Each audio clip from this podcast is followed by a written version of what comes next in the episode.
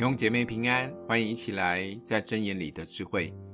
今天我们一起来看箴言的七章六到二十三节。我曾在我房屋的窗户内，从我窗棂之间往外观看，见愚蒙人内少年人中，分明有一个无知的少年人，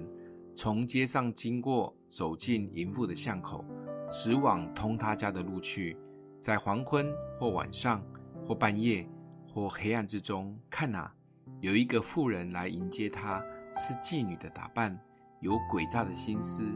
这妇人喧嚷，不守约束，在家里停不住脚，有时在街市上，有时在宽阔处，或在各巷口蹲伏，拉住那少年人，与他亲嘴，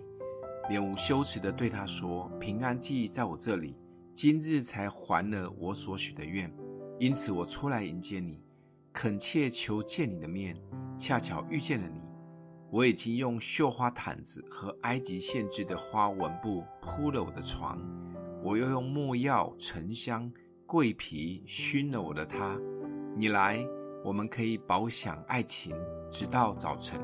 我们可以彼此亲爱欢乐，因为我丈夫不在家，出门行远路，他手拿银囊，必到月望才回家。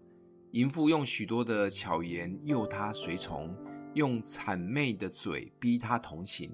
少年人立刻跟随他，好像牛往宰杀之地，又像愚昧人带锁链去受刑罚，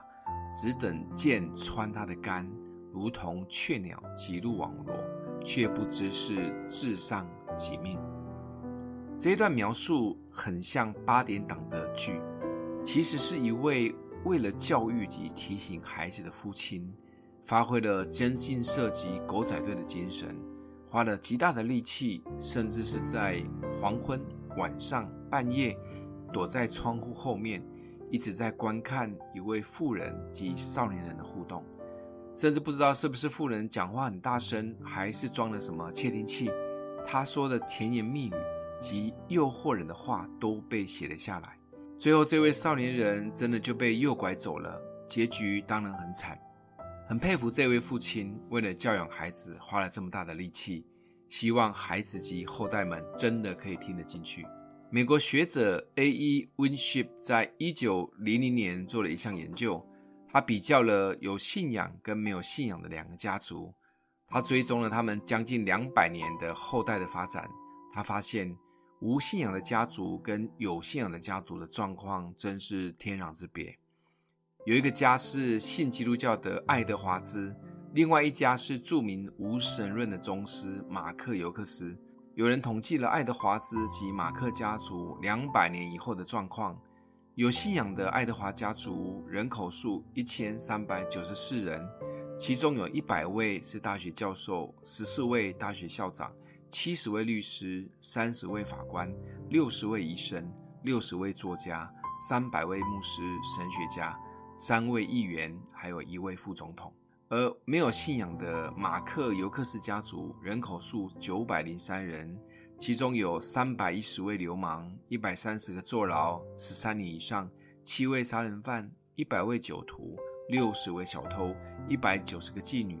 二十名商人。听完了这个比较之后，觉得误差很大。但我们知道，对一个有智慧及用心的父母及愿意受教顺服的孩子是关键。